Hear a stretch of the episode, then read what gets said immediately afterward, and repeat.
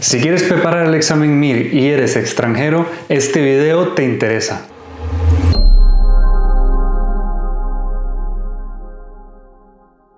Hola, ¿qué tal? Si eres nuevo en el canal, yo soy Daniel, soy médico de Costa Rica, actualmente haciendo la residencia en España y aquí en Hablando del MIR te ayudo a cumplir tu sueño de ser médico especialista, en especial si decides venir y hacer la residencia en España. Entonces, si esto es algo que te puede interesar, no olvides seguirme aquí en el canal y activar la campanita para activar las notificaciones para que seas de las primeras personas que sepa cuando haya un nuevo video aquí en el canal. Bueno, ya muchos de ustedes me conocen y han escuchado todas las dificultades que yo tuve que pasar cuando quería preparar el examen MIR y cuando estaba buscando información para poder venir y prepararme para este examen. Aún así, de forma muy muy breve, te cuento que me preparé para el examen MIR de la convocatoria del año 2016. Sin embargo, debido a la dichosa homologación, no pude presentar el examen en ese año y tuve que esperar hasta el año 2017, o sea, todo un año más, para poder venir y presentarme para el examen. Eso significó que yo perdiera el trabajo que tenía desde hace prácticamente un año, que un trabajo estable en, un, en lo que viene siendo un centro de salud, porque yo tenía la idea de este, prepararme los últimos seis meses antes del examen exclusivamente para, o sea, estudiando, no quería trabajar, entonces unos meses, un mes antes de, de o sea, en junio yo había eh, renunciado a ese trabajo porque mi intención era en septiembre del año 2015 matricular el MIR para en, en enero del 2016 estar presentando el examen. Y vaya la sorpresa que me llevé cuando en septiembre todavía la homologación, el título no me había salido favorable y con lo cual no pude matricular el examen y al final me quedé sin poder hacer el examen en el 2016 y me quedé sin trabajo también. Además, durante todo este proceso tuve muchísimas dudas que son las que quiero intentar responderte a ti hoy, a las que nunca encontraba nunca encontré respuesta hasta si sino básicamente después de haber presentado el MIR y después de haber pasado por todo este proceso. Entonces durante todo el tiempo mantuve un cierto grado de incertidumbre que era un poco incómoda para mí porque habían ciertas cosas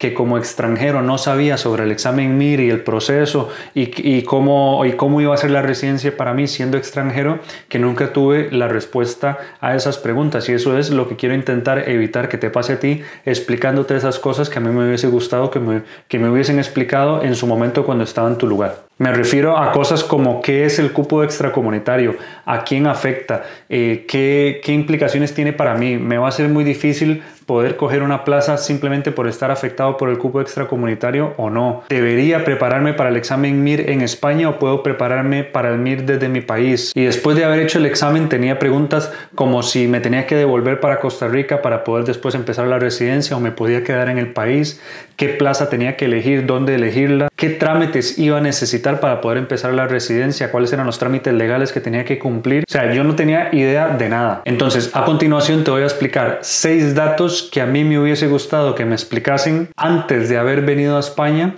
y que definitivamente hubiesen hecho que el proceso fuese muchísimo, muchísimo más sencillo. Muy bien, lo primero que te quiero explicar es sobre la homologación del título en España. Ya he repetido hasta la saciedad aquí en el canal y en mis otras redes sociales, en Instagram, en YouTube, en LinkedIn, en TikTok, que por cierto te invito a que me sigas en todas esas redes sociales si quieres saber más sobre el MIR y quieres información para prepararte para el examen, pero en todas ellas durante muchísimo tiempo, durante los cuatro años que tengo con este proyecto, he estado repitiendo siempre la importancia que tiene de empezar el trámite para homologar tu título en España en el minuto cero desde que tienes ese título en tu mano. Y esto lo digo incluso si ni siquiera estás todavía convencido de que quieres hacer el examen MIR. Yo te recomiendo que eh, homologues el título en España porque eso te va a abrir muchísimo las puertas y te va a facilitar el proceso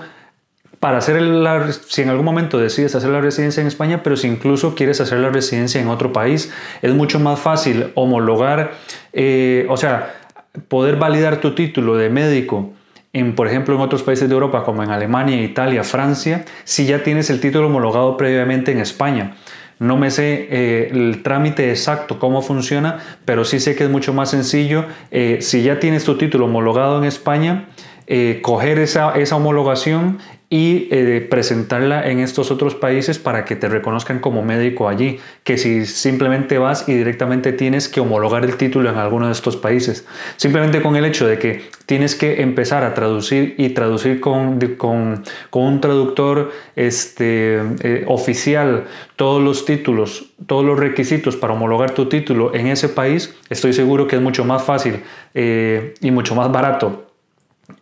traducir tu título de homologación que traducir todos los requisitos que te piden para poder homologar tu título, como puede ser el título de, medicina, el pasaporte, etcétera, etcétera. Entonces siempre es buena idea homologar el título en España, inclusive aunque todavía no estés seguro de que quieres presentarte para el examen MIR. Recuerda además que este trámite tarda como mínimo entre 15 y 18 meses e incluso hay muchísimos casos lastimosamente que me envían mensajes prácticamente todas las semanas diciéndome que su título tiene prácticamente dos años y todavía no tienen respuesta. Y esto es así y ahora después de la pandemia, después del COVID, probablemente vaya a ser la realidad de muchísimas más personas porque hay muchos títulos que se están retrasando debido a los problemas y a la, disminución, a la reducción del número de personas, de, funcionarios que están eh, pues revisando expedientes y, sacando adelante los procesos de homologación de mucha gente. Y otra cosa que te quiero explicar y, un mito realmente que quiero aclarar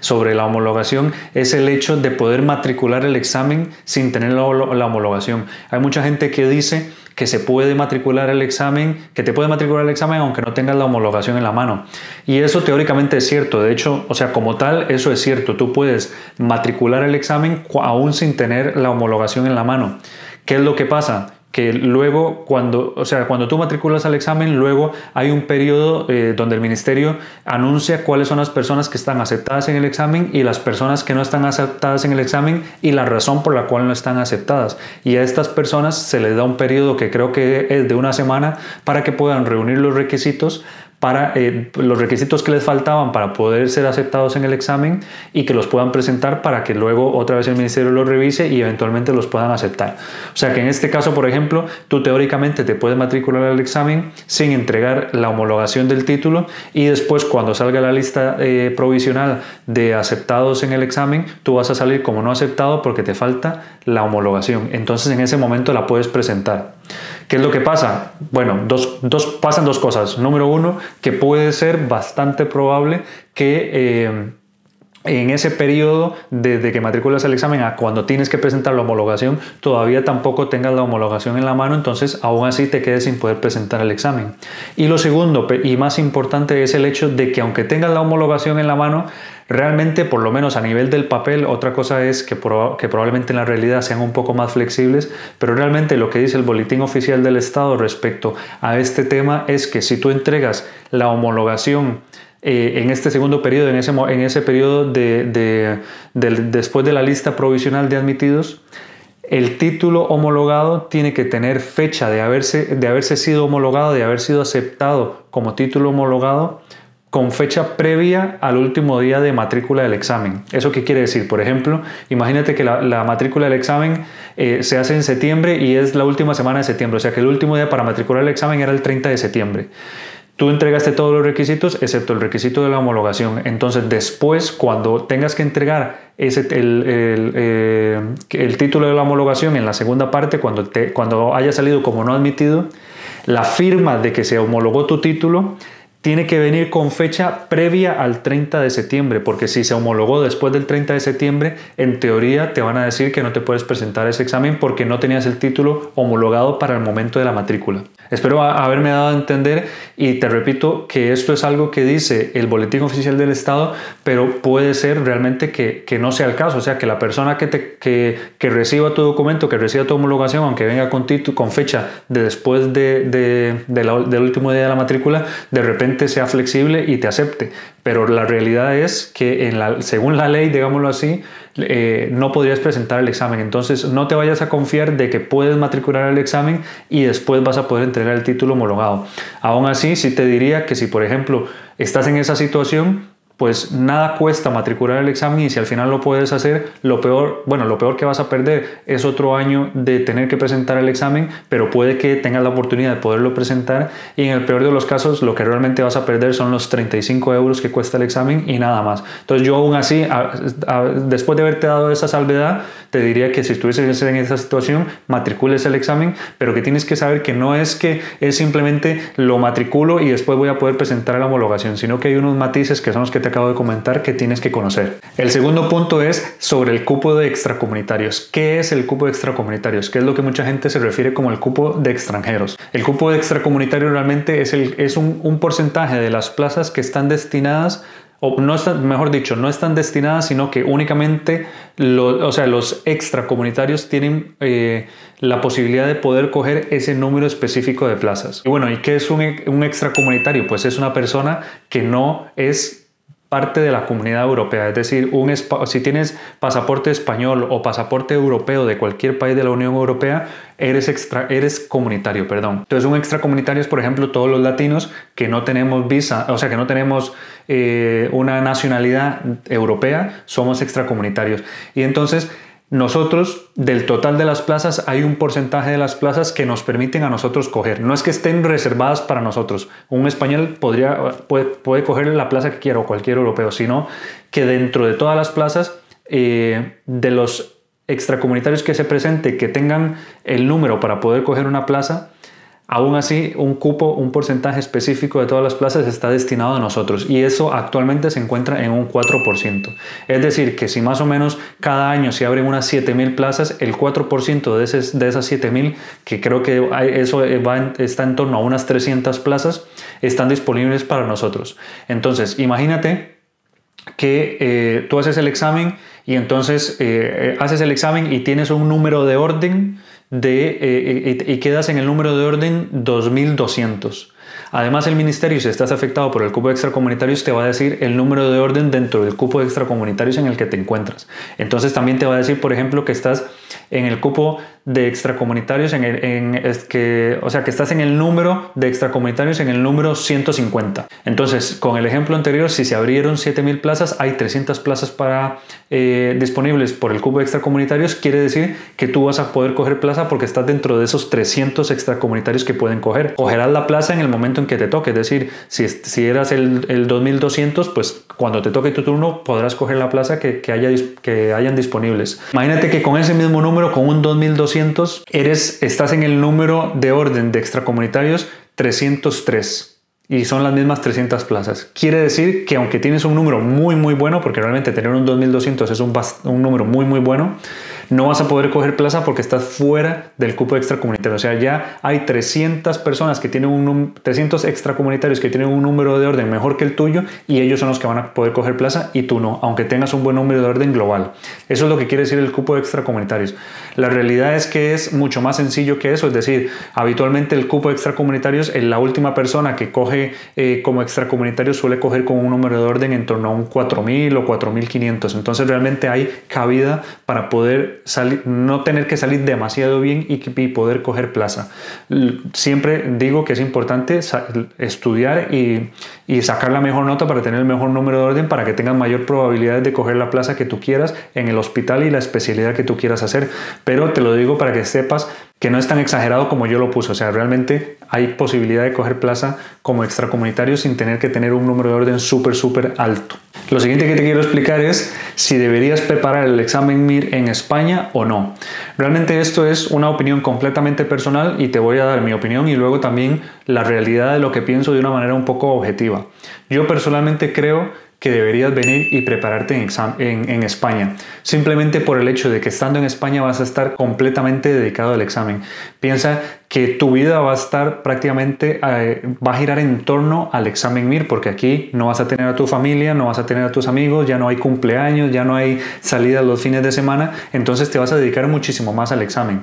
Esto, claro, si, si vienes solo. Lógicamente hay personas que yo sé que tienen eh, familias en España y entonces pues esa parte social no se pierde tanto entonces todavía siguen habiendo distracciones. Pero aún así tienes como más en mente el hecho de que se, te saliste de, tu, de tu zona de confort, de tu zona que conoces y estás viniendo de otro país, estás eh, yendo a clases con otros compañeros, estás escuchando lo que dicen los compañeros de cómo les fue en los simulacros y esa clase de estrés, digamos, si se controla bien, si se sabe utilizar bien, es muy útil para motivarte a estudiar y normalmente la gente estudia, está más concentrada en estudiar cuando se presentan en España que cuando, cuando, se, cuando estudian y se preparan en sus países. Dicho esto, la realidad es que es perfectamente posible coger una plaza y salir muy bien en el examen, tanto si te preparas en España como si te preparas en tu país. De hecho, ya en otras ocasiones he comentado sobre la entrevista que le hice a Roberto, que es un médico eh, argentino que se preparó desde su país e incluso se preparó trabajando en dos trabajos diferentes al mismo tiempo porque eh, esa, esa era su realidad, no podía eh, tenía que trabajar y aún así cogió plaza en su primer intento y cogió, una plaza de hematología en Toledo que se está formando ahora ahí. No sé si ya sigues viendo estos videos Roberto, pero muchísimas gracias por esa entrevista y ha ayudado a muchísima gente y quiero que sepas que efectivamente hay muchas personas como Roberto que también hacen, eh, se preparan desde su país y salen muy muy bien, así que es perfectamente posible. Luego sobre el tema de trabajar y preparar el examen MIR. Honestamente, eh, creo personalmente que si tienes la posibilidad de simplemente, únicamente dedicarte al examen MIR, eso es lo que deberías hacer porque ya el examen MIR como tal es un examen muy diferente a los que has hecho anteriormente y le tienes que dedicar muchísimo más tiempo. No es como un examen de, la carrera donde puedes estudiar dos o tres días antes, estudiar cuatro o cinco horas, escupir toda la información del examen y, que te fuese bien. Aquí estamos hablando de un examen que no tiene temario y es un examen de cuatro horas de duración. Entonces necesitas sacar tiempo, necesitas dedicarle tiempo y es mucho más fácil dedicarle tiempo si lo único que haces durante el día es estudiar. Ahora bien, si tu, si tu situación como la que comentaba Roberto no, no, te lo permite, pues lógicamente también puedes prepararte y salir bien en el examen si trabajas. Yo lo único que te diría es que tienes que ser un poco más consciente del hecho de que probablemente necesites más tiempo de preparación que una persona que se prepara exclusivamente para el examen. Entonces tal vez en lugar de prepararte durante eh, 9 o 12 meses, deberías considerar empezar a prepararte un tiempo antes, por ejemplo 18 meses antes o incluso dos años antes, para que vayas estudiando poco a poco, haciendo simulacros, haciendo cosas, poco a poco, porque no vas a tener la misma cantidad de tiempo al día para poder dedicarle al examen. Pero sí creo que es posible salir bien trabajando y estudiando, aunque si es posible no lo hagas, eh, mejor dedícate exclusivamente al examen. Y por último, quiero explicarte sobre algunos de los trámites que vas a tener que hacer una vez que quieras empezar la especialidad. O sea, una vez que haces el examen, ya te presentaste la convocatoria, ya elegiste la plaza y tienes ese papelito que todos deseamos donde viene tu número de orden y viene la especialidad que vas a hacer y el hospital en el que la vas a en el que la vas a hacer. Ese, ese momento es inolvidable, de verdad, este, para mí fue inolvidable. Y entonces viene la otra parte que a mí en ese momento me costó muchísimo. No sabía si tenía que devolverme a Costa Rica no sabía cuáles eran los requisitos que necesitaba para, para empezar a trabajar. Entonces, bien, básicamente, si tienes que volver a tu país de origen o no, va a depender realmente de si ya tienes una visa de estudio en el momento en que presentaste el examen. O sea, si tú preparaste el examen en España y estabas con un visado de estudio, no, no es necesario que vuelvas a tu país porque ya tienes solicitada la visa de estudio. Lo único que vas a tener que hacer es, con el contrato de trabajo, renovar esa visa durante un año más y cada año renovar con el contrato que tengas, renovar la visa. Si por ejemplo lo que hiciste fue venir a presentar el examen a España, o sea, estabas en tu país y viniste con una visa de turismo o con lo que sea, simplemente a presentar el examen, sí que vas a tener que volver a tu país porque tienes que solicitar la visa de estudiante. La primera vez se solicita desde el país de origen, entonces tienes que ir a la embajada de España de tu país y solicitar la visa de estudios desde allí. Luego también otros requisitos que vas a necesitar es colegiarte en el colegio de médicos de la comunidad autónoma en la que estés, en la que vayas a trabajar, que para eso en la página del colegio de médicos de la comunidad autónoma en la que vayas a estar van a venir los requisitos que te van a solicitar, pero bueno, suelen solicitar que pagues la colegiación, que entregues tu DNI o tu pasaporte, que entregues el documento que dice de la adjudicación de la plaza y bueno, de repente algún otro requisito más, el título homologado también y algún otro, algún otro requisito más que ellos te lo dicen y con eso lo haces. Luego te tienes que dar de alta en la seguridad social Mejor dicho, no es que te tengas que dar de alta, tienes que conseguir el número de seguridad social y eso se hace en alguna oficina de la seguridad social en cualquier parte de España. Solicitas el número de seguridad social, o sea, que te, que te asignen un número y con ese número luego es el hospital quien te da de alta en la seguridad social, porque como es el hospital, es, es el, servicio, el servicio nacional, el servicio de la seguridad social de tu comunidad autónoma quien te va a asegurar, ellos son los que tienen que hacer el trámite para asegurarte, pero tú les tienes, tú les les tienes que dar ese número. Eso, como te digo, simplemente vas a una, a una de las oficinas de, de, la seguridad social en la comunidad autónoma en la que estés, vas con tu DNI o con tu pasaporte y, con tu, eh, y, rellenas un, un, documento, un formulario que ellos mismos lo tienen ahí y con eso ellos te dan el número de la seguridad social. Y este, luego vas a tener que tener una cuenta bancaria donde te puedan ingresar la nómina que se llama, es decir, tu salario mes a mes para que eh, tienes que darle ese número de, de, IBAN, el número de cuenta, al hospital para que también te puedan eh, pues depositar todos los meses. Y si no me equivoco, esos son los requisitos que vas a necesitar. Tal vez se me escapa uno o dos, pero son cosas muy sencillas que este, las vas a poder conseguir con bastante facilidad. Básicamente esos son los eh, seis puntos que te quería explicar. Te he explicado cosas muy importantes sobre la, la, homologación de tu título en España. Te he explicado sobre el cupo de extracomunitarios, cuántas plazas hay para los extranjeros si deberías preparar el examen MIR en España o no, lo que yo opino sobre trabajar y preparar el MIR, los trámites para empezar la especialidad. Quiero que sepas también que he creado una guía paso a paso donde te explico con lujo de detalles cómo es la residencia en España y en ella vas a descubrir por fin si España es tu mejor opción para convertirte en médico especialista. Si te interesa esa guía, te voy a dejar un link debajo de este video en la descripción para que puedas ir y descargar esta guía. Si te ha gustado este video, recuerda dejarme un like para que YouTube le muestre este video a más personas que estén interesados en esta información. Sígueme aquí en el canal y activa las notificaciones en la campanita que tienes abajo para que seas de las primeras personas que sepa cuando venga un nuevo video sobre el MIR y sobre la residencia en España y en general cosas videos que yo constantemente estoy creando para poder ayudarte a cumplir tu sueño de ser médico especialista, independientemente de si lo quieres hacer en España o no. Luego no olvides seguirme en todas mis redes sociales también, en Facebook, en YouTube, en Instagram, en LinkedIn, en TikTok.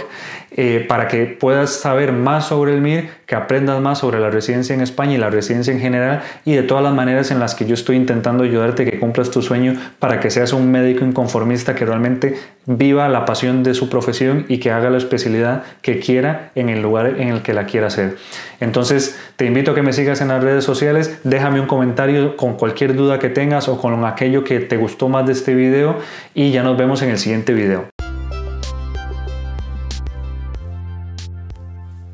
Muy bien chicos, ese fue el episodio de hoy, espero que les haya gustado, que lo hayan aprovechado y cualquier otra pregunta que tengan sobre este tema, eh, no olviden dejarme un comentario aquí en el podcast o bien si ven el video en el canal de YouTube que lo pueden encontrar como hablando del MIR, pueden dejarme cualquier comentario ahí de lo que les ha gustado, de lo que les ha parecido, cualquier duda que tengan e incluso cualquier otro tema que les gustaría ver en el canal y también aquí en el podcast me lo pueden dejar en el, aquí mismo en el canal o también en el canal de YouTube y voy a estar respondiendo a sus mensajes. Antes de terminar, me encantaría poder invitarte a que te suscribas a mi membresía gratuita, donde eh, vas a tener material exclusivo para médicos inconformistas para poder empezar a caminar y conseguir tu objetivo de ser médico especialista, ya sea aquí en España o también en general en cualquier parte del mundo. Vas a encontrar cursos y recursos descargables como ebooks y manuales que te van a ayudar a conocer más sobre el MIR. Y poco a poco también voy agregando material para ayudarte a que sepas cómo es la residencia médica en otros países de Europa pero también en otros países del mundo. Y voy a estar hablando con otros compañeros intentando hacer entrevistas con otra gente que esté haciendo la residencia en otros países para que tengas información y puedas decidir dónde hacer la residencia en un lugar que te guste, que te apasione y que te conviertas en un especialista de alto nivel que pueda impactar de forma positiva en cientos de miles o incluso millones de pacientes en el futuro. Entonces, hazte miembro ahora yendo a www.hablandodelmir.com barra membresía básica y simplemente con eso vas a acceder a la membresía y vas a empezar a disfrutar de los contenidos básicos de la membresía para que puedas cumplir tus objetivos. Eso es todo por el episodio de hoy y ya nos vemos en el siguiente episodio.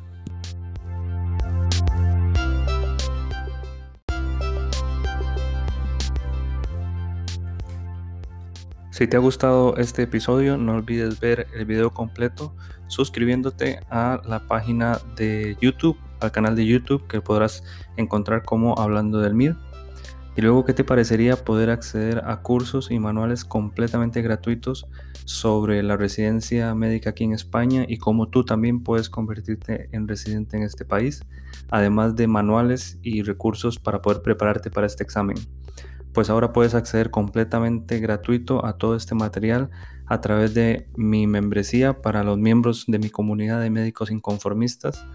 Puedes acceder de forma gratuita yendo a la página web www.hablandodelmir.com y desde allí crearte tu membresía y tendrás acceso completamente gratuito e inmediato a todos estos recursos y a cualquier otro material que vaya creando en el futuro para, para los miembros de mi comunidad. También podrás acceder al grupo privado de Facebook donde podrás compartir y aclarar dudas con otros miembros de la comunidad e incluso conmigo. Así que ve ahora mismo a hablando del y créate tu membresía completamente gratuita y nos vemos adentro.